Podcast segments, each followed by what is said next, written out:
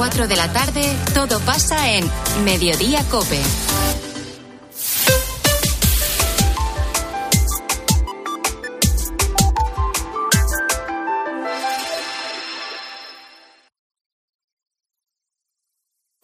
Son las 10, las 9 en Canarias. ¿Qué tal? Soy Ángel Expósito. Seguimos con la linterna encendida de este martes.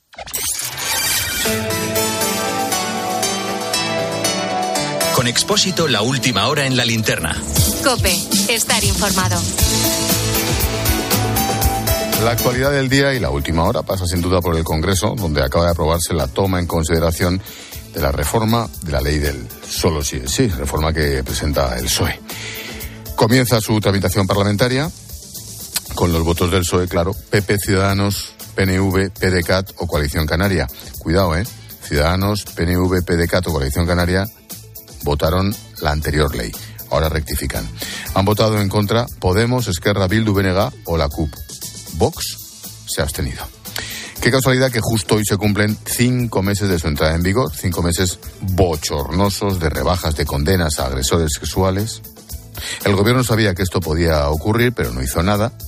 Ignoró las advertencias, tiró para adelante con la ley, una ley que en realidad es de todo el gobierno de Sánchez, no solo de Irene Montero. El drama es tan mayúsculo que basta contar un par de cifras. En estos meses, más de 720 agresores sexuales se han visto premiados por rebajas de condena. De estos, unos 80, 80 monstruos o cerdos están en estos momentos campando a sus anchas por las mismas ciudades donde sus víctimas fueron agredidas. Si bajamos a la letra pequeña, más de la mitad de los beneficiados son agresores de menores de edad, ojo. Y es que el goteo va a seguir. La audiencia de Salamanca ha anunciado dos nuevas rebajas. La primera, de 19 a 12 años de cárcel, rebaja la pena de un hombre que violó a una turista francesa. Otra, reducción de 6 a 4 años la pena a un tipo que agredió sexualmente a una joven en Santa Teresa. Y ojo, la cascada de rebajas va a seguir, porque la reforma solo se aplicará a aquellas condenas que se dicten una vez haya entrado en vigor la reforma, es decir, no hay carácter retroactivo. Por lo tanto, veremos más agresores sexuales premiados y en la calle a consecuencia de esta chapuza. Antes de contarte lo del Congreso, te quiero avanzar lo que propone el PSOE y que tanto ha indignado a Podemos. Modifica la horquilla de penas para la agresión sexual con violencia e intimidación. El delito eleva su castigo en hasta dos años de prisión si lo comparamos con el texto que está actualmente en vigor. Volvemos a la horquilla de uno a cinco años que recogía el Código Penal de 2010. Mantienen los dos primeros puntos redactados por igualdad, son aquellos que hacen referencia al consentimiento, leo textual, solo se entenderá que hay consentimiento cuando se haya manifestado libremente mediante actos que expresen de manera clara la voluntad de la persona. A mí, expertos juristas y experta jurista muy de confianza, me dice que esto del consentimiento ya constaba en el código anterior y que lo de ahora es todo bla bla bla. Bueno, el texto actual dice que se impone una pena de 4 a 12 años para las agresiones con penetración. La propuesta socialista recoge que el caso de la violación incluya violencia e intimidación, o sea, de 6 a 12. Es decir, dos años más la pena mínima, como estaba en 2010. La ministra de Justicia, Pilar Job, dice que está tranquila. Ahora ya está en el ámbito parlamentario y es en el ámbito parlamentario donde se tiene que debatir. Yo he hecho lo que tenía que hacer y he cumplido con mi obligación, que era presentar una propuesta técnicamente viable. Ahora ya está en, en trámite parlamentario. Su compañera en el Consejo de Ministros, o excompañera, porque ni se hablan, Irene Montero, ha vuelto a arremeter contra el PSOE. Es una muy mala noticia para las mujeres de este país y más en vísperas del 8 de marzo que el Partido Socialista se dé la mano de la derecha, de quienes siempre han estado en contra de los avances feministas para intentar volver al Código Penal de la violencia o la intimidación. La imagen del día ha sido patética. Mientras estaba el debate, solas, en toda la bancada azul, solas, Ione Belarra e Irene Montero. Tampoco estaba Yolanda Díaz. Bueno, bien que lo lamento y creo que nunca debimos de haber llegado hasta aquí. Esto es lo que tengo que decir.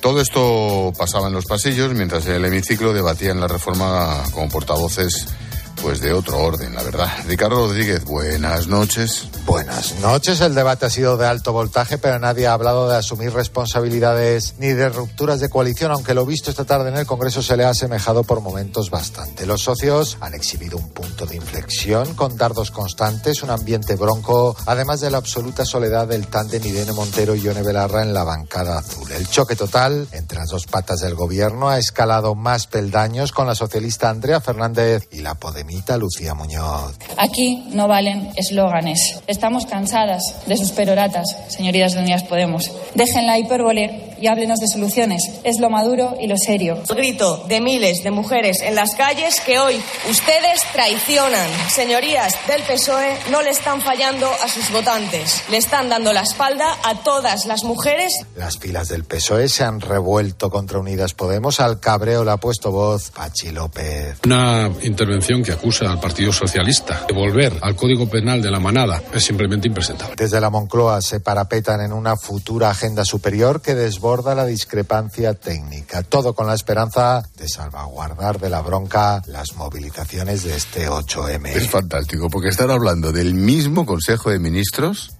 y uno dice a la otra impresentable. La otra dice a los otros que son unos traidores. El mismo Consejo de Ministros. En fin, mañana manifestaciones por el 8M. Por un lado, la Comisión 8M, que forman distintas asambleas feministas, asistirán todas las ministras del PSOE, Ione Belarra e Irene Montero por Podemos, con toda la cúpula del Ministerio de Igualdad, obviamente asistirán en sitios distintos de la misma marcha, no van a coincidir. Bueno, a la vez, en otra dirección habrá otra manifestación convocada por el Movimiento Feminista de Madrid que se opone a varias líneas de la política de Irene Montero. De hecho, piden su dimisión. Bueno, escucha, escucha para terminar este bloque a la presidenta de la Comisión de Igualdad de los Diputados, la vicepresidenta, la ex vicepresidenta Carmen Calvo. No, no, la izquierda no llega dividida. El 8M es del feminismo y es un movimiento tan importante y tan maduro que evidentemente tiene también sus disquisiciones. Pero el feminismo que está en los problemas reales es esta mañana en las calles absolutamente bollante con el enorme trabajo de generaciones de mujeres desde hace ya mucho tiempo trabajando en la dirección buena, que es la de la igualdad entre hombres y mujeres. Así que ahí no hay ningún problema. En eso de las generaciones de hombres y mujeres estoy absolutamente de acuerdo. Estamos en plena campaña electoral, menudo espectáculo está dando la política, y me hago una pregunta. Sin elecciones a la vista, ¿el PSOE habría reformado esta ley del solo si es sí? Tiempo de tertulia con Maripau Domínguez y con Alberto Pérez.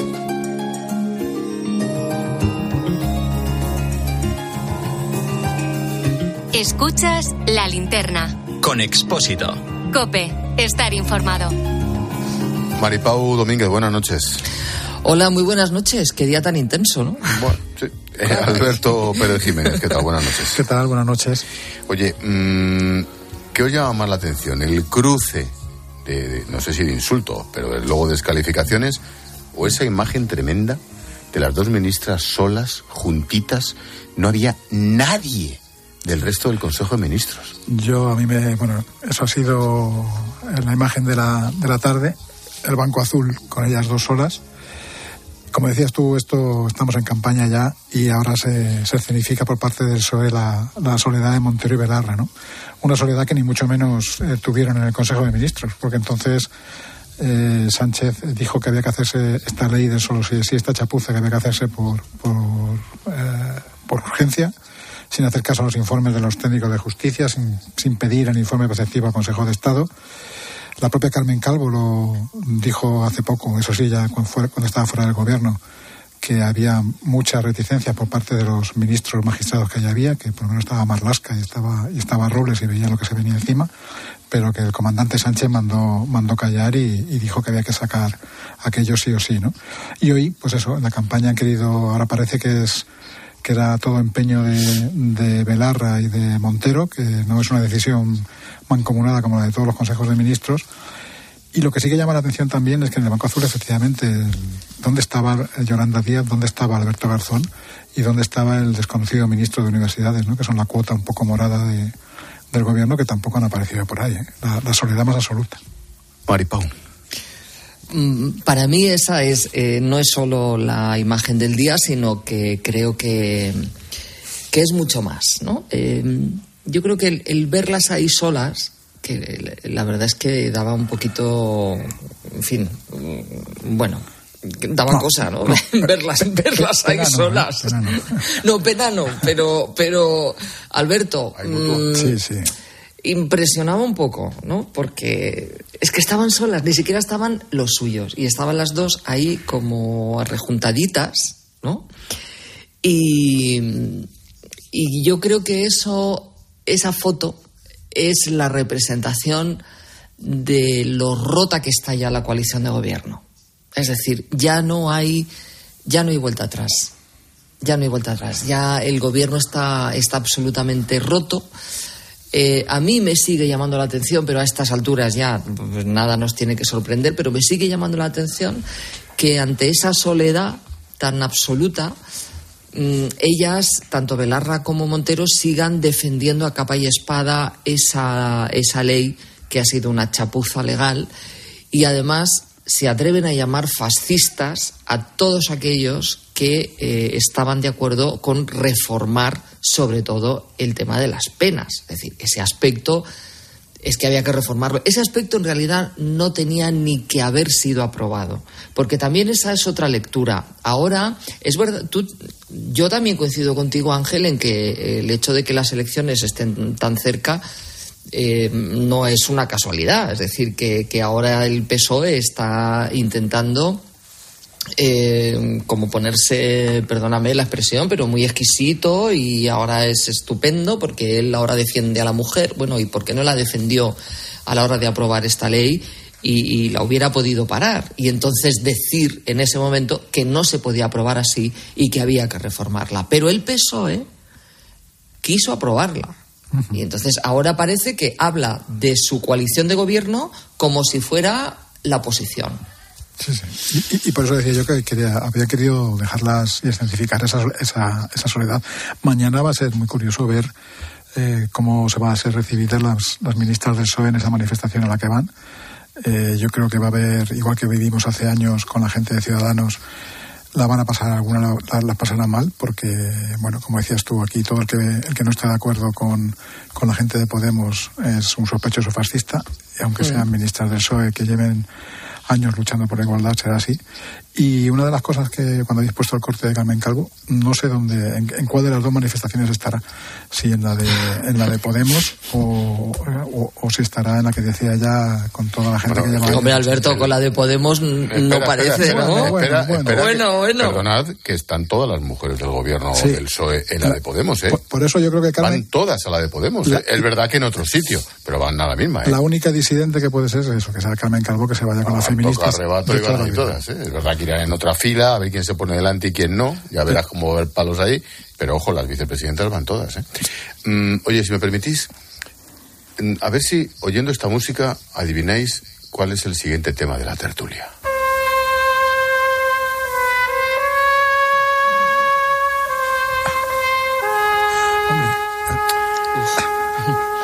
¿Lo sabéis o no? El Tito. El Tito. La familia del Tito. No había muchas dudas. El PP y parte de los aliados del gobierno quieren una comisión de investigación sobre el caso mediador, pero el PSOE dice que no hay caso más allá de lo que puede implicar al exdiputado Juan Bernardo Fuentes, el Tito Berni.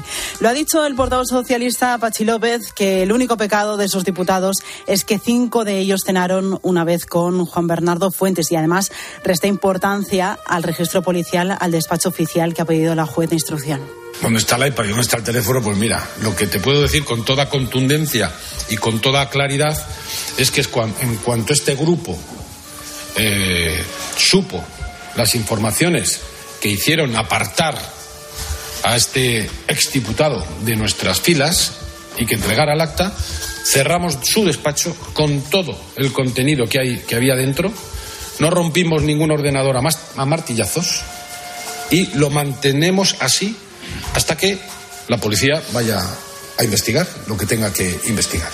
Y para el PP, sin embargo, aún queda mucho por investigar. Cuca Gamarra es su portavoz en el Congreso. Dice el portavoz socialista que queremos saber toda la verdad, pero van a bloquear que se pueda llevar a cabo una comisión de investigación para llegar hasta el final sobre lo que ha pasado dentro de la Cámara.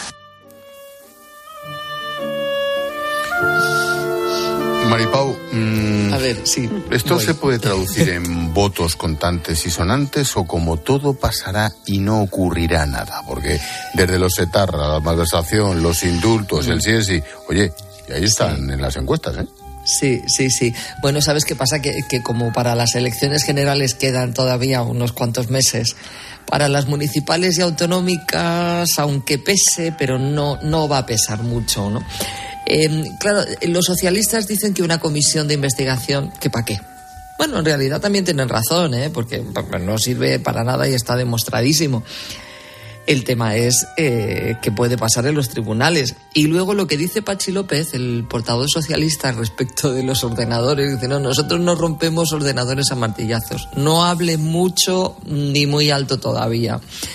Porque, claro, a mí me sorprendería muchísimo, muchísimo que ahora eh, la policía encontrara en, en- ese ordenador eh, todo, ¿no? Todos los datos sobre la posible o supuesta trama. Pero si tuvo, pero si tuvo, tiene que tuvo- estar más vacío Si que tuvo una- 10 o 12 horas Vamos. cuando le dieron el chivatazo al Santos Cerdán para pacharlo. En ese rato limpió bueno. él hasta la moqueta. ¿Cómo? Todo, todo. En Esta ese hora- despacho no tiene que haber nada, ningún documento, ni nada en el ordenador. Pero bueno, como Lo la veremos. fiscalía sigue, como la fiscalía no pidió en ningún momento mm, cárcel preventiva, o sea, el único que fue a la cárcel. Eh, preventivamente ha sido el general de la Guardia Civil, pero, pero ellos no, cuando los que ellos también podían haber podido destruir pruebas. Y de hecho, yo estoy convencida, y seguro que tú, Alberto, también, y tú, Ángel, habrán destruido pruebas. Hombre, Alberto, bueno. Están, están las cámaras de la policía del Congreso que, bueno, ya hay grupos que van a intentar pedir a, a la fiscalía que actúe y que, y que se mueva y que pida esas, esas grabaciones, que se verá por lo menos si, si entró o no en su despacho. De momento, el Tito Berni se ha quedado ya con la. ha, ha comprado por 90 euros la tablet y el móvil. El móvil lo tiene, está ju- judicializado, la tablet no se sabe dónde está. Y, y se- y seguro, que, y seguro que ha hecho una, una labor de, de limpieza. Luego tiene mucha gracia lo de, lo de Pachi López, ¿no? Pachi López ya lo ¿Por qué, por qué no regaña? No, está ya- ya- ya. perdiendo el No, carácter. es que está muy La- enfadado, le ¿eh? está, la, la está primera, rebotado. La primera que le caló fue la, Maite- la madre de Maite Pagaza cuando dijo que, que dirá si las cosas que nos saldrán la sangre, pero se está batiendo todos los récords, ¿no? Que diga que está zanjado un caso que está, eh, donde hay prostitutas, donde hay coca, donde hay mordidas, donde hay fajos de billetes que separaban eh, de mil en mil eh, los tacos de, de- de los euros, que estaban preparando el terreno para, para abordar los fondos de la UE que iban a llegar en el segundo semestre en Canarias, que ya se habían reunido con, se habían repartido contratos de, de drones en el Sahel a través del general al que llamaban el Papa. Bueno, ¿quién es Pachirope para dar por zanjado nada, no? Y lo peor de todo que el, el desahogo en decir que no, que aquí esto es una cosa de cinco diputados y que lo que hay que hacer es una comisión de investigación por la operación Cataluña, ¿no? Es, y además anunciar acciones eh, judiciales contra la prensa. Bueno, pues esto es un poco... Pero ¿qué más el- te el da? nivel. Exacto, Le ¿qué voy a más- hacer una pregunta y la respuesta es ¿qué más dará? te da? ¿Qué más dará? no? Claro. Que decía- decía. Pero yo sí que creo que esto le va, esto va a costar mucho en, en votos. Eh, como decía el otro día aquí, eh, el viernes, eh, Siso Michavila de, de GAT3, esta corrupción es de la que entra por los ojos. Esto no es mucho más comprensible para la gente y cabrea mucho más esto que los paraísos fiscales, que los millones de empresas fantasmas. Aquí estás viendo, pues como vimos en su día Roldán en calzoncillos con el mono, con el gorila, estamos viendo al Tito Berni con la coca, al Tito Berni en gallumbos, al Tito Berni con una con un catálogo de prostitutas. ¿no? Y bueno, Pero, dentro, no, de- no, de- y- de- dentro sí, poco faltará faltará ya la, la cabeza de caballo en la cámara. Mira, mira, mira, qué bonito. ¿Ibas a decir algo más, Maripau, sobre esto brevemente, por favor? Sí, sí, sí, eh, que, que yo coincido con Alberto en todo lo que dice, pero también tengo siempre muy presente tu teoría, Ángel, de que mm, pronto saldrá otra cosa que tapará esta. Ah, bueno. O que nos hará olvidar esta. Entonces, claro, es que para votar todavía queda llegar hasta mayo, pero para las generales queda hasta noviembre. O sea que fin. la gente tiene una capacidad de olvido también bastante importante. Continuará. Em, cámbiame, cámbiame la música que vamos a hablar del paro, Antonio. Uy. El asunto del paro, Necane. En España hay casi tres millones y medio de parados. Resulta que hay medio millón más y lo sospechábamos, pero en esto también nos han, nos lo han clavado. Eso es. Y es que la diferencia está en los fijos discontinuos que están inactivos. Hasta ahora el Gobierno ha evitado desvelar cuántos hay, pero en una respuesta por escrito al PP en el Senado los ha cifrado en 443.078 trabajadores. Son gente que están cobrando el paro porque no trabajan en este momento, pero que oficialmente no aparecen en las estadísticas de parados. Cuando estuvo Nadia Calviño aquí en la linterna, recuerdo que le pregunté precisamente por este asunto. Le dije algo así como, vamos a ver, vicepresidenta, pero mm, ¿dónde están? No, esto no se cuenta, si se cuesta, lo estamos haciendo el cómputo de otra manera. Y mira la respuesta. No ha cambiado el tratamiento de los fijos discontinuos. Otra cosa es que con la reforma laboral hay una parte del de los contratos que eran temporales que han pasado a ser contratos fijos discontinuos. Pero pregúntele a usted a un trabajador qué prefiere, si tener un contrato temporal o uno fijo discontinuo. No, si yo que va a, me- contestar es rápidamente el fijo discontinuo. Yo me claro. refería en cuanto al cómputo. Mm. Si es verdad que faltan no sé cuántas decenas de miles de parados que no están contabilizados. Insisto, que estamos hablando de que los de un nivel de paro que está por debajo de 3 millones de parados, que un- vamos a ver las cifras de noviembre, ¿no? Pero estamos verdaderamente mínimos históricos. Alguien no ha dicho toda la verdad. Ya, llamarme, llamarme espabilado. En fin, no, con todo el respeto A para ver esta qué señora. música pone ahora Antonio. Pues no sé, vamos a contar mentiras, tralala. ¿Dónde está la bolita? ¿no? ¿Dónde está la bolita? Aquí, aquí. Pues sí, pues esto es, es, es el truco de, de la estadística. Aquí cuando no, si no te gusta la estadística, pues la, la cambias o la o te fichas un tezanos o te fichas en el o, te haces unos parados discontinuos, ¿no? Unos fijos discontinuos que los cambias de columna del Excel y, y por arte de Birli Birloque eh, desaparecen de, las estadísticas. Esto es lo que ha hecho que, que se cerrara el año muy pomposamente por parte de Yolanda Díaz, diciendo que estábamos en las mejores cifras de- del año 2007, que eran 2.837.000, y ahora resulta que a través de una respuesta en el Senado sabemos que no, que eran 3.280.000, que es un 16% más. Bueno, eh, es alucinante lo de, lo de este gobierno, lo de la propaganda, como a- al final detrás de todo esto lo, lo más grave es que detrás de estas cifras hay gente, hay gente que no cobra, que no está cobrando el desempleo o que está durante seis meses trabajando 15 días y, y los seis meses pre- eh, entran en las, en las listas como gente que no está en el paro. Es que, es que yo conozco un caso cercano. Claro. O sea, dejó de trabajar en noviembre, noviembre, diciembre, enero, febrero. Estos cuatro o cinco meses ha estado apuntado al paro, cobrando el paro y no, contaba como parado. Claro, sí, sí, No, pues algo falla. Es que detrás de cada cifra, por eso hay un, hay un rostro y, una, y un drama humano. ¿eh?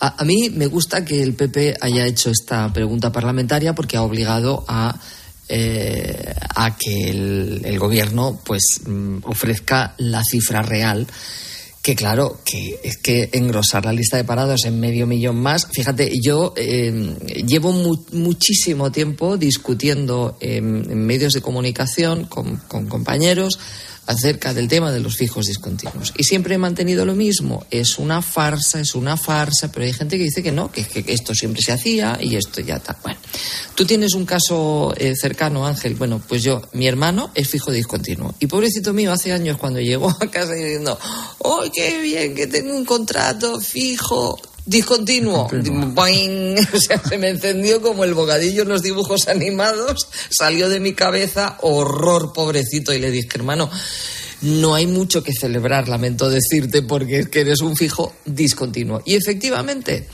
eh, se dio de bruces con la realidad y trabaja, es, él es periodista, trabaja cuando le dan trabajo. Y cuando no, pues en este momento, hace días, ha vuelto otra vez a la lista del paro, pero no computa como parado.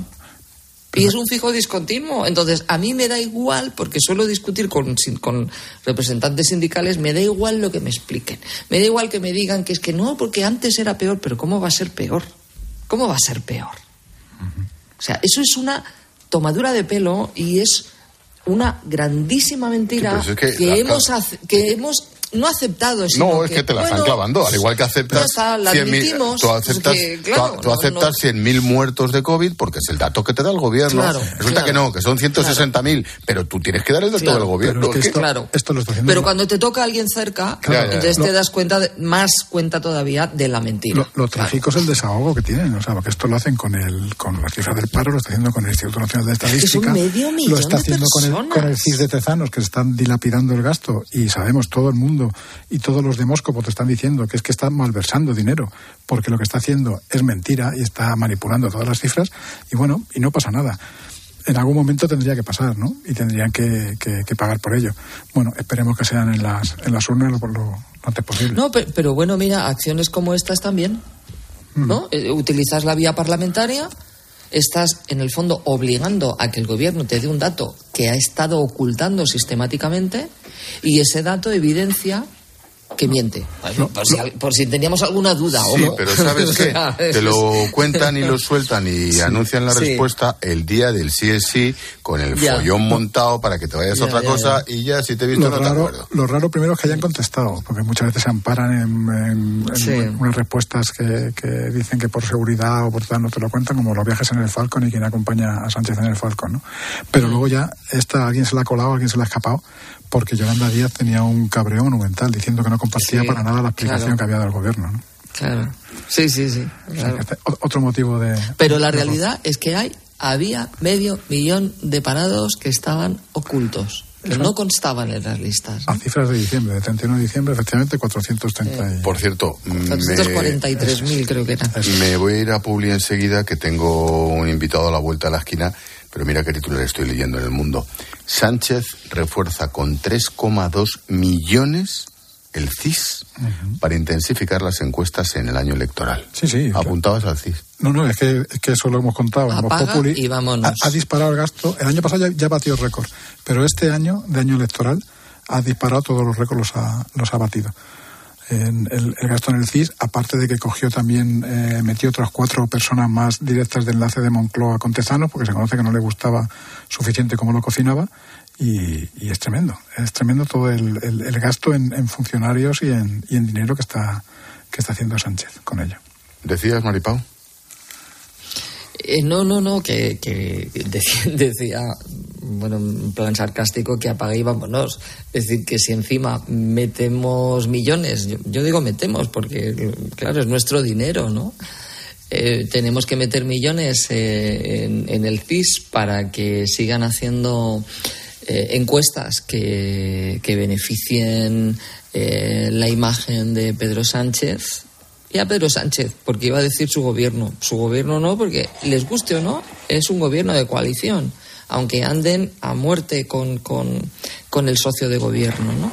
Que por eso yo esta tarde también preguntaba que qué va a pasar de aquí a las elecciones generales, porque eh, esto es un lío político, pero luego al ciudadano lo que le importa es su día a día y lo que hacen los políticos, las leyes que, que aprueban, bueno, todo incide en nuestra vida, ¿no? Y yo no, no veo posible em, que España siga funcionando con un gobierno hasta noviembre, con un gobierno que no puede gobernar. porque ya hemos visto lo que pasa. yo creo que sí, yo creo que sí. Por cierto, al César lo que es del César Necane Voz Populi, ¿cómo contaba lo del CIS? Leíamos el titular, Sánchez se prepara para las elecciones, dispara el gasto del CIS un 32% hasta cifras históricas. estos son datos según la Intervención General del Estado. El Gobierno lleva gastados hasta noviembre de 2022 10 millones de euros en el CIS, más que nunca para dicho periodo anual de toda la serie histórica y lo que queda. Es que es impresionante. No, no, no. se está armando, yo creo que se está armando con un par. Sí, seguramente. bueno, dejadme, dejadme dos minutos. Hola, Paloma. ¿Cómo estás, Ángel? Mensajito de mutua. Mira, hablamos de batir récords, pues eso, los precios que suben, suben, suben y necesitas que te ayuden a ahorrar. Bueno, por eso, pensando en gastos como tu seguro, se te ocurre decirle dos cositas. La primera, según están las cosas, necesito que me ayudes a ahorrar. Y la segunda, me voy a la mutua. Vete a la mutua y además de tener descuentos en carburante, te bajan el precio de tus seguros, sea cual sea. Llama al 91 555 5555 91 555 5555 por esta y muchas cosas más Vete a la mutua. Consulta condiciones en mutua.es. Sigue a Ángel Expósito en Twitter en arroba expósito cope y en arroba la linterna cope, en facebook.com barra la linterna y en Instagram en expósito guion bajo cope. Elegir Grana Padano es abrazar los valores italianos que lo hacen único. Porque en el sabor de Grana Padano se encuentra el sabor de Italia, la emoción de compartir un sabor que enamora al mundo entero. Un sentimiento italiano. Bodegas Los Llanos, la más antigua y con más tradición de Valdepeñas. En su cueva subterránea, la más grande de nuestro país, descansa el vino Pata Negra, un auténtico reserva Valdepeñas. Escuchas la linterna. Y recuerda, la mejor experiencia y el mejor sonido solo los encuentras en cope.es y en la aplicación móvil. Descárgatela. Te compra tu coche, te compra tu carro, te compra tu buga. Te compra tu furgo, te compra tu moto, te compra tu auto, caravan. ¿Te han hecho una oferta? Te la mejoramos. Has oído bien. Mejor precio garantizado y compromiso de pago en 24 horas. Ven a vernos. Elegir Grana Padano es abrazar los valores italianos que lo hacen único. Porque en el sabor de Grana Padano se encuentra el sabor de Italia, la emoción de compartir un sabor que enamora al mundo entero. Grana Padano, un sentimiento italiano. Descubre una experiencia única en las tiendas porcelanosa. Productos innovadores, diseños exclusivos, espacios vanguardistas. El futuro es ahora y es porcelanosa. Y del 3 al 18 de marzo aprovecha los días porcelanosa con descuentos muy especiales. Porcelanosa, 50 años construyendo historias. En Cope nos levantamos antes que nadie. Muy buenos días, yo soy Carlos Moreno el Pulpo. Tú por escucharme ya eres un ponedor de calles. Nosotros ya decimos buenos días. Y lo hacemos con el primer despertador de la radio española. Él es un vigilante de seguridad. Yo ante ellos me pongo en pie. Francisco Javier, buenos días, hermano. Buenos días, Pulpo. Nos hemos puesto la radio aquí, escuchando al Pulpo para ver si me nota el abrazo. Con un programa que reivindica al trabajador nocturno. Miguel Ángel, buenos días. Buenos días, Pulpo. ¿Qué tal se va la madrugada? Bueno, bien. Aquí poco a poco. Lo digo porque tú eres un VTC. De lunes a sábado, de 4 a 6 de la madrugada, poniendo las calles, con Carlos Moreno. El pulpo.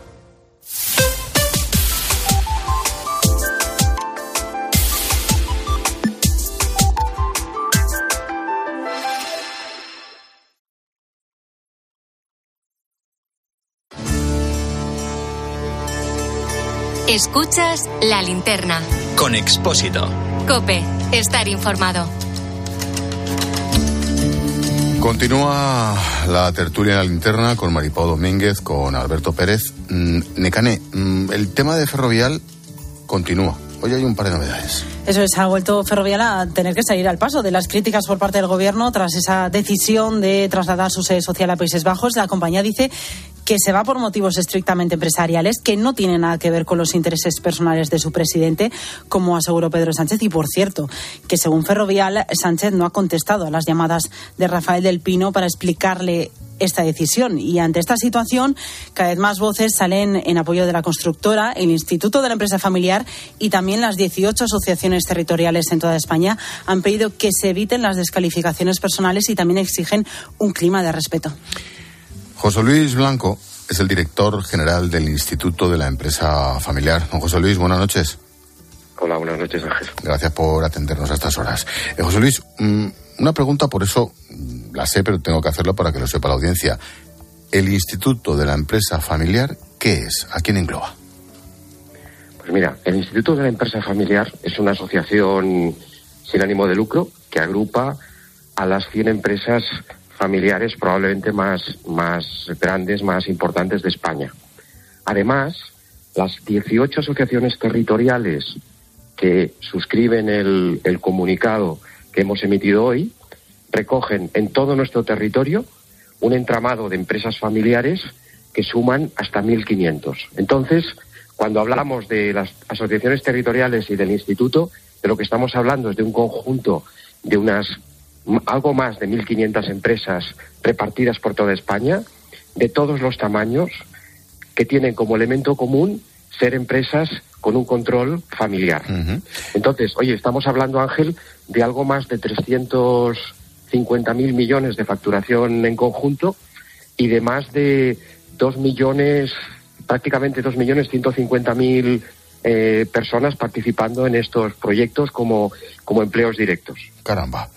Em, se me están ocurriendo grandes nombres, digo, para identificarlos, no sé, los propios del Pino, Entre Canales, Roche, ¿no? Y, muchi- y muchísimos más. No quiero ser injusto ni... Pero es de ese nivel, de Sí, ahí sí. hasta, hasta el infinito. Pues de ahí, o sea, hemos- tenemos, pues yo te diría que las empresas más importantes de España y tenemos las empresas que hacen el día a día de, ¿qué te diría? Pues desde Elche a Barcelona, a Marcilla en Navarra, a Huelva, en todo nuestro territorio. Em, a estas alturas de la vida y de la economía, y en un país, España, como, como miembro de la Unión Europea, ¿hay que pedir respeto? Ángel, mira, nosotros, yo creo, mira, yo creo que es mm, prácticamente la primera vez que comparezco en un, en, en un medio de comunicación y el instituto es una es una entidad deliberadamente de un perfil muy bajo, más dedicada a trabajar, a ayudar a sus propios miembros, a, a fomentar toda una serie de mejoras, pero nos ha parecido que era necesario hacer una llamada de atención, porque creo que se está instaurando, o corremos el riesgo de que se instaure, una, un antagonismo artificioso, y yo me atrevería a decir que hasta peligroso, entre empresas y sociedad.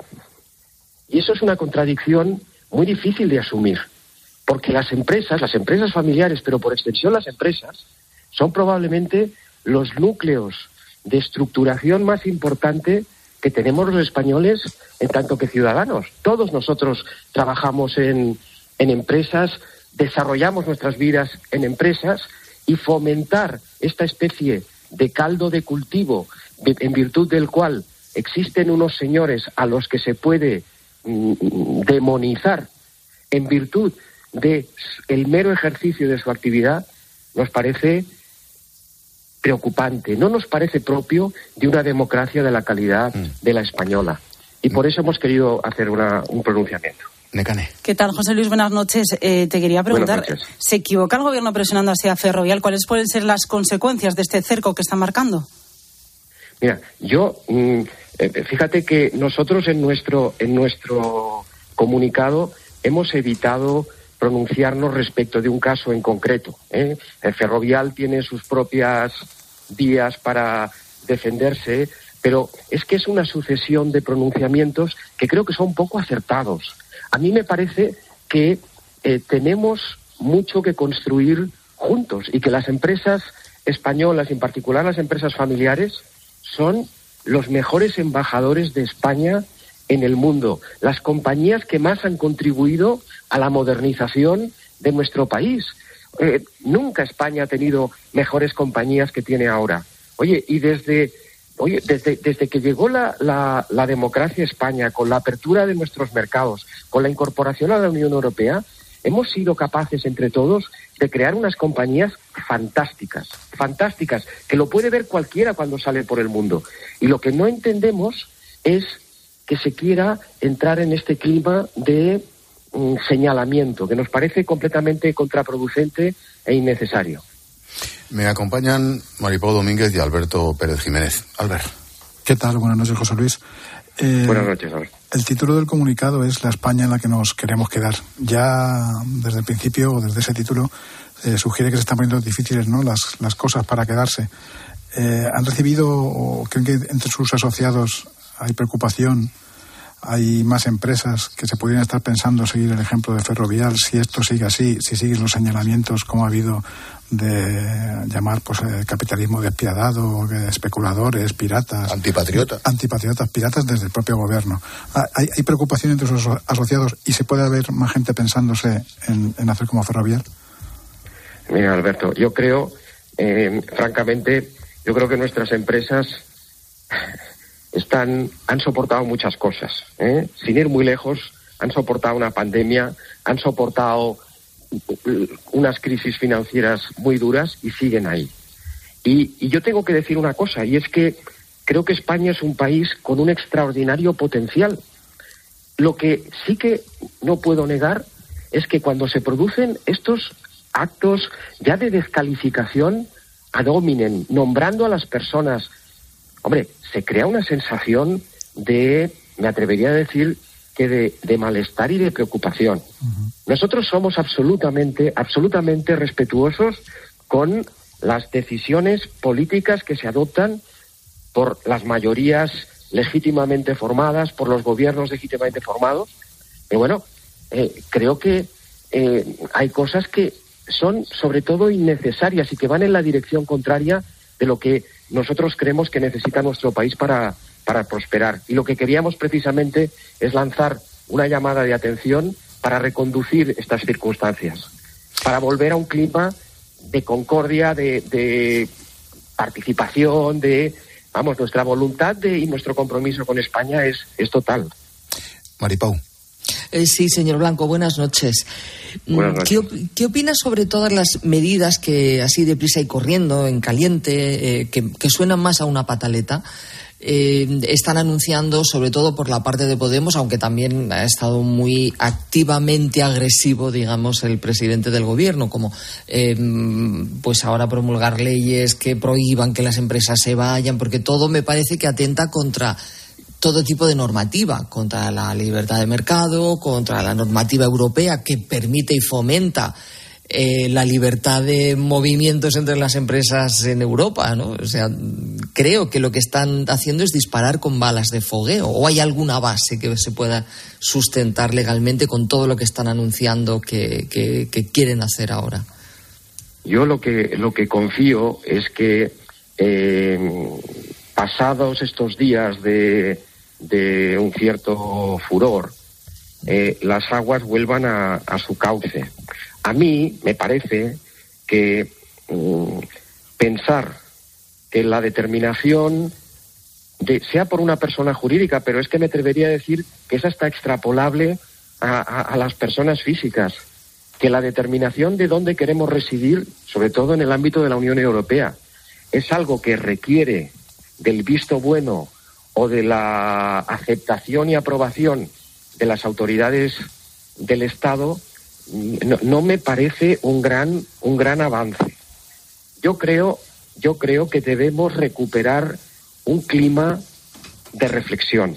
Todas, todas las medidas que se adopten bajo el amparo de nuestra Constitución y de la normativa europea, aunque no nos gusten, son perfectamente lícitas, pero eso no significa que no tengan consecuencias.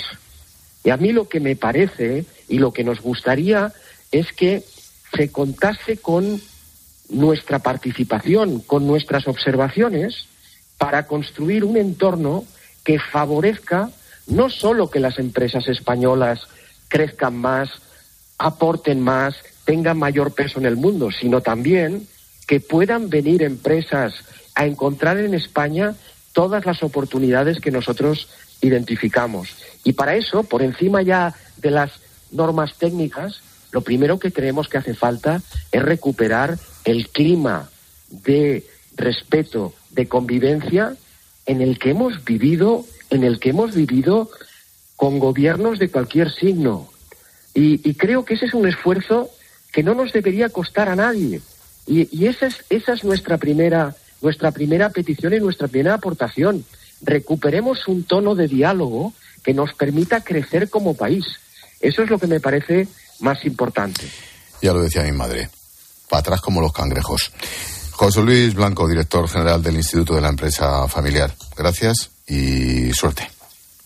Muchísimas gracias. Adiós. Buenas noches. Julio César Herrero, buenas noches. ¿Qué tal, Ángel? ¿Cómo estás? ¿Qué pasa? Hola, eh, Mari Pau. Hola, guapetón. Joder, a ver, a ver, a ver ahora cómo te responde este. Alberto. Hola, cariño. ¿Qué tal? Alberto Me ha superado, Alberto. Ah, Se ha puesto a tirarle besos el tío. Con los efectos especiales aquí. bueno. Ah, sí. Lo ha pedido Alberto con señas ahora mismo. Vaya por Dios. Ha pedido Alberto con señas a Antonio Mora esta canción. Bailas. Necesito cambiar de registro ya.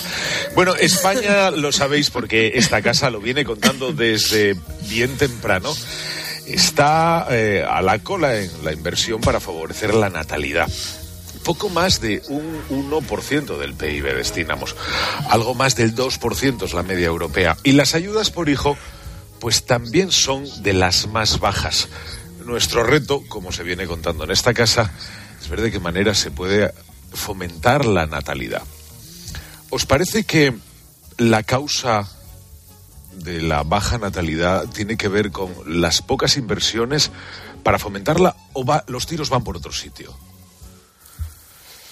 Mm, Maripau. Maripau. Mm, Bueno, yo lo que creo es que la baja natalidad, vámonos que lo crea yo, es que lo, lo dicen todos los expertos, ¿no? Se debe sobre todo a temas eh, económicos. O sea, es muy difícil para muchas familias tener más de un hijo o incluso para algunas tener, tener uno. Con lo cual, eh, bueno, pues por más vueltas que le demos, volvemos a, la realidad, ¿no? Aterrizamos y ahí tenemos la economía. Eh, es muy, muy complicado, muy complicado para muchas familias. Y es verdad que España es una deuda que sigue teniendo pendiente y curiosamente la tiene eh, tanto si gobierna la derecha como si gobierna la izquierda. Eh, estamos a la cola, pero llevamos a la cola mm, bueno, yo iba a decir muchos años, no, yo creo que siempre, siempre hemos estado, si no en la cola, siempre entre los últimos.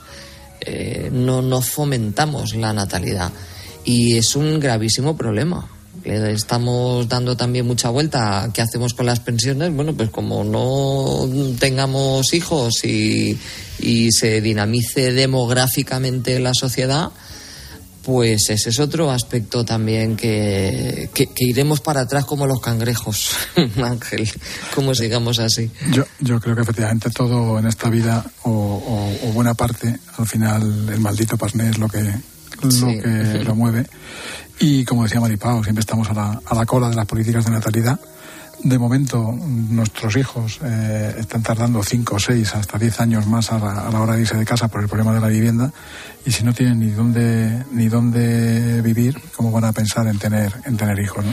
Por no hablar de la estabilidad laboral. Exactamente. O sea, ni tienen, bueno, a lo mejor es un fijo discontinuo, con lo cual ya está, lo tienes todo arreglado. Espero que mi hermano no esté, no esté escuchando esta noche la linterna. La decisión de, la decisión de tener eh, un hijo es, es fundamentalmente económica. Mm, hombre, fundamentalmente no. ¿Sabes lo que pasa? Yo, hay- es lo, que cuestión- decanta, lo que decanta la decisión final es, es fundamentalmente económica. Yo No no solo. Desde la ignorancia más absoluta. eh, No solo. aportar ninguna experiencia en esto. No solo. Eh, cuando uno rasca entre los que saben de esto, te das cuenta de que hace unos años no era económica, tenían la economía peor que la nuestra, y acuérdate los hijos que tenían nuestras madres, por ejemplo, y no digo nuestras abuelas, y estaban en la guerra o en la posguerra. Mm, Es una cuestión cultural, pero no de nivel cultural, ¿eh? Ojo, que se Ya. entienda. Cultural en el sentido amplio de la palabra. Es una cuestión social, de concepto de muchas cosas. Del futuro, del acomodarte, de las perspectivas y de la economía también, por supuesto, pero no solo. No, es que además, eh, tú que has viajado por África allí, es- o sea, a medida que, la, que las sociedades son tan pobres, tan pobres, tan pobres que no tienen nada salvo hijos, ¿no? Entonces, bueno, cuando tú has ido eh, evolucionando como sociedad, al final vas creándote otras necesidades y vas creándote otras prioridades. Eh, y eso influye, claro. Sí, pero los que saben de esto mm, te dicen que en Noruega, Suecia, están, están igual o peor que nosotros. Sí, ¿eh? sí, sí, sí, ¿no? porque es una Y, sociedad y muy en teo- avanzada. y en teoría van estupendamente, digo, Sí, desde el sí. punto de vista económico. El problema está cuando lleguemos a jubilarnos, ¿quién nos la va a pagar? ¿Pensáis que es posible compensar la falta de ayudas directas con otra serie de políticas que incentiven el fomento de la natalidad? Digo por puesto, por Es que yo creo que una cosa O- no tiene que ir contra la otra, deberían ir las dos cosas juntas. Claro, lo que pasa es que la, la inversión es poca. Bien, ¿hay alguna otra forma de, de compensar esa baja inversión en políticas activas de natalidad? ¿Se pueden hacer algunas otras cosas? Conciliación, Por la conciliación. por ejemplo. Sí. Sí, sí, yo, yo creo que es fundamental. es fundamental. Cuando digo conciliación no es solo para la mujer, ¿eh? No, no, no, Sí, sí, sí, sí, no, no, claro, es, por es que la supuesto. pareja se puede ahorrar en guarderías, se puede ahorrar, claro, una Sí, guardería, ahora mismo una guardería municipal hay muy pocas plazas, en una guardería Mm, privada a los tres primeros años se te lleva un montón de dinero. Mm. Pues si, si al final consigues que las que la, haya conciliación laboral y que la pareja o, o se pueda repartir las, el, el cuidado del niño, pues ahí te estás ahorrando pues 400 euros a lo mejor al mes. ¿no? Sí, es que yo creo que eso, que eso también es fundamental, porque cuando decís, bueno, es que en, en, el norte de Europa, que se supone que funcionan, que son sociedades muy estabilizadas y económicamente, pues, pues bastante avanzadas, ¿no? Eh, tampoco tienen muchos hijos y tal. Bueno, yo creo que cuando, cuando digo también que es un asunto sobre todo económico, eh, no solo me refiero a si lo puedes mantener, sino a en qué condiciones puedes mantener a un hijo. Eh, y eso seguramente, como decía Ángel, que mencionaba nuestras madres, sobre todo las abuelas, no se lo planteaban.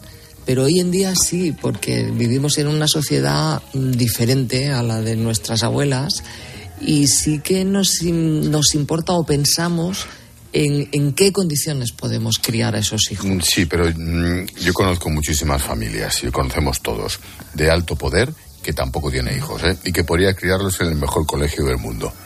Y tampoco tiene bueno, hijos, pero, ¿eh? Luego está el instinto maternal y esas sí, cosas. Sí, claro, pero, yo, pero fíjate que yo creo que eso, si miráramos alguna estadística al respecto, serían los menos. Pero por supuesto también los hay. Claro, hay gente que no quiere tener hijos. Ojo.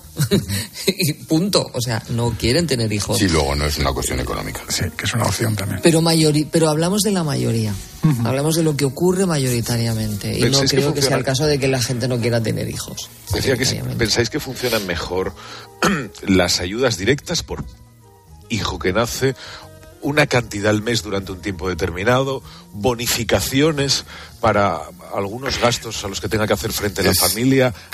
Es que mm, yo creo que es la cuestión es cantidad al mes, pero ojo, ojo, porque lo de las bonificaciones, luego viene la declaración de la renta y ya ni te acuerdas cuando lo cobras si es que lo cobras. No, eh, lo de la cantidad al mes es la solución que se note. El problema está cuando esto se hace lineal, cuando aparece el cheque bebé tipo zapatero y le dan igual a Ana Botín si tiene un hijo, a mí o a un señor que está en el paro. Es que eso no es justo. Es que eso no es justo. Entonces, claro, una cosa es el cheque, venga, viva la juerga, y otra cosa es ayuda directa a quien de verdad tiene que recibirla. Faltaría más. No sé, es mi opinión. Sí, sí, no, sí, es, pero... como, es, como, los 20 céntimos sí. de la gasolina, ¿no? Que al final claro. eh, también se los descontaban al chofer de, de Ana Patricia. Pues eso. Por Ana Patricia, parece que la bueno, culpable de todo. Está controlando la gusto poder ponerla como ejemplo todo el rato para todas las cosas. Eh, le ha tocado. Esto, Maripau. No, que. Bueno, que, que, que yo creo que, hombre, no sé, que aparte de, de las ayudas eh, con tantisonante, que es verdad que eso es lo que le llega a la gente, creo de verdad que tiene que ser una confluencia de, de muchas medidas. No, con una medida no, No, solucionamos. Que tiene Y que ser una aportando- cuestión de política con mayúsculas. Claro, claro. Y con una aportación mensual tampoco, tampoco resolvemos. Pero si tú, eh, por un lado, bonificas, por otro lado, haces una aportación directa, por otro lado, eh, fomentas eh, la proliferación de guarderías y amplías horarios y haces la vida más fácil a las familias, pues al final todo acaba sumando, porque con una sola medida yo creo que el problema es tan importante que con una no, no tiramos, con una no arreglas mucho, pero tiene que ser una política absolutamente integral, pero en el sentido más literal del término, o sea, tiene que, que ser muy amplia y coger muchas áreas. Y eso es muy difícil, y ningún gobierno en España acaba cometiendo eso cuando a mí me parece que de verdad que es fundamental, pero ya no solo porque no, no vamos a tener quien nos mantenga las pensiones cuando seamos mayores, sino porque es que una sociedad necesita a jóvenes para seguir avanzando. Nos queda minuto y medio. Ah, Habitualmente cuando se piensa en esto, eh, pues a uno se le ocurren las ayudas directas vinculadas con el crío o con los gastos que se puedan generar eh, por, por mantener y por criar un crío. Pero ayudar a que las familias jóvenes, por ejemplo, que tengan niños, obtengan una vivienda en alquiler en mejores condiciones, eso, no está directamente vinculado con el hecho de tener un crío, pero sí con otras cosas que Pero eso, eso es lo que comentábamos antes, ¿no? La- las Claro. ayudas, las ayudas que, que no solo tienen que ser las, las ayudas directas, sino por eso facilitar el que puedan salir de, de casa y, y el transporte y el teletrabajo. eh, es toda una, una maraña y una red que hay que tejer y que desde luego no es es como dice Ángeles, una política de Estado y con mayúsculas. Sí, por ejemplo, el teletrabajo también es otro aspecto que sería muy importante para, pero para sumar, insisto. O sea, por eso hablaba de una política integral. Porque y, eso requiere de una planificación y sobre todo requiere de que el gobierno que sea eh, de una vez por todas se lo plantee de una forma seria porque entran en liza varios ministerios. Claro, lo que está claro, es que o se soluciona esto o el sistema es insostenible. Y me temo que la inmigración fundamental tampoco basta. Que esa es otra pregunta que dejamos en el tintero. Alberto, gracias. Gracias a vosotros. Maripau, buenas noches. Buenas noches y un abrazo. Julius, hasta mañana. Hasta mañana. Expósito. La linterna. Cope, estar informado. Los goles de tu equipo solo se viven así en tiempo de juego.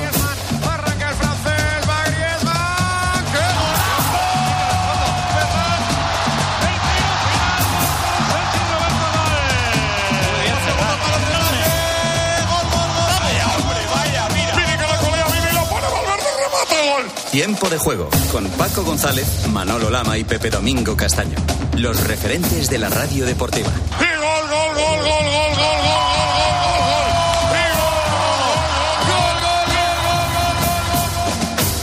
La ducha de tu casa perdiendo agua. El radiador de tu coche. Y ambos seguros unidos en línea directa. Si juntas tus seguros de coche y hogar, además de un ahorro garantizado, te regalamos la cobertura de neumáticos y manitas para el hogar, sí o sí. Ven directo a lineadirecta.com o llama al 917-700-700. El valor de ser directo. Consulta condiciones. Muchas gracias. Cientos de gracias. Miles de gracias. Que digo miles. Millones. Concretamente 8,5 millones de gracias. Porque en 2022, 8,5 millones de personas marcasteis la casilla de la Iglesia en la declaración de la renta. Y más de 84.000 lo hicisteis por primera vez siempre junto a los que más lo necesitan, por tantos. Buenos días, soy la doctora Cantanaya. Le voy a explicar el procedimiento que vamos a realizar. No, no, eh, no se preocupe. Tiene usted toda mi confianza, porque para mí es como si fuera mi hija. Que lo sepa. Mi hija. Mm, ya. vale.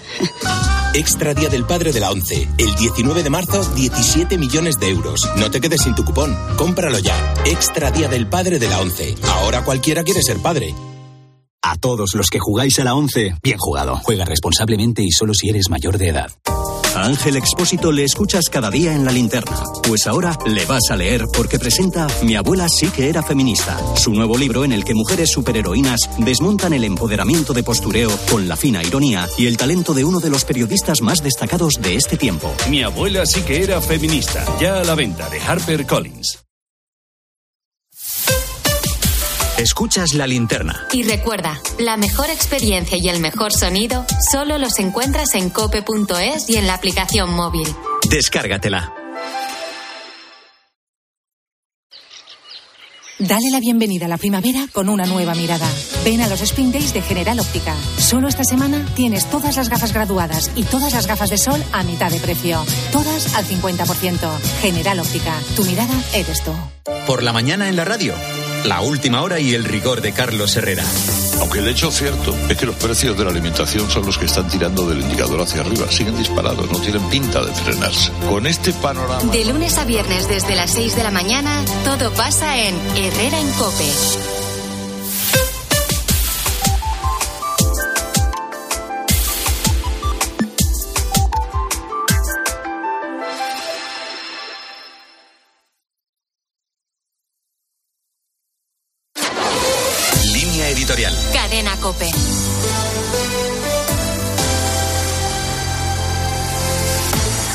Numerosas personalidades cristianas y musulmanas se han unido en un comunicado promovido por la Fundación Oasis, radicada en Venecia, en el que invitan a comprender el fenómeno migratorio en toda su complejidad y afrontar juntos esta realidad que tantas veces se nos presenta solo como problema.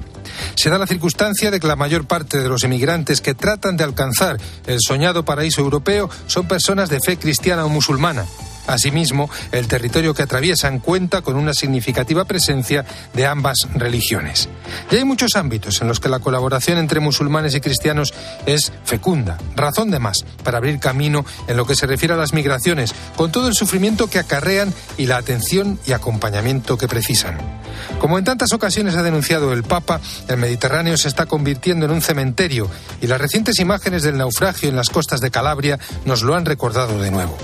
El manifiesto subraya el derecho de las personas a permanecer en la propia tierra, pero reconoce que muchos huyen de guerras, persecuciones y catástrofes naturales, mientras otros buscan oportunidades mejores para ellos y sus familias. Gobernar el fenómeno de las migraciones requiere remover las causas que las generan y al mismo tiempo proporcionar caminos seguros y formas adecuadas de acogida e integración para quienes deciden salir de sus países. A todo ello pueden cooperar unidos cristianos y musulmanes y también condenar conjuntamente la acción inhumana de los traficantes que se enriquecen a costa de la vida de los migrantes.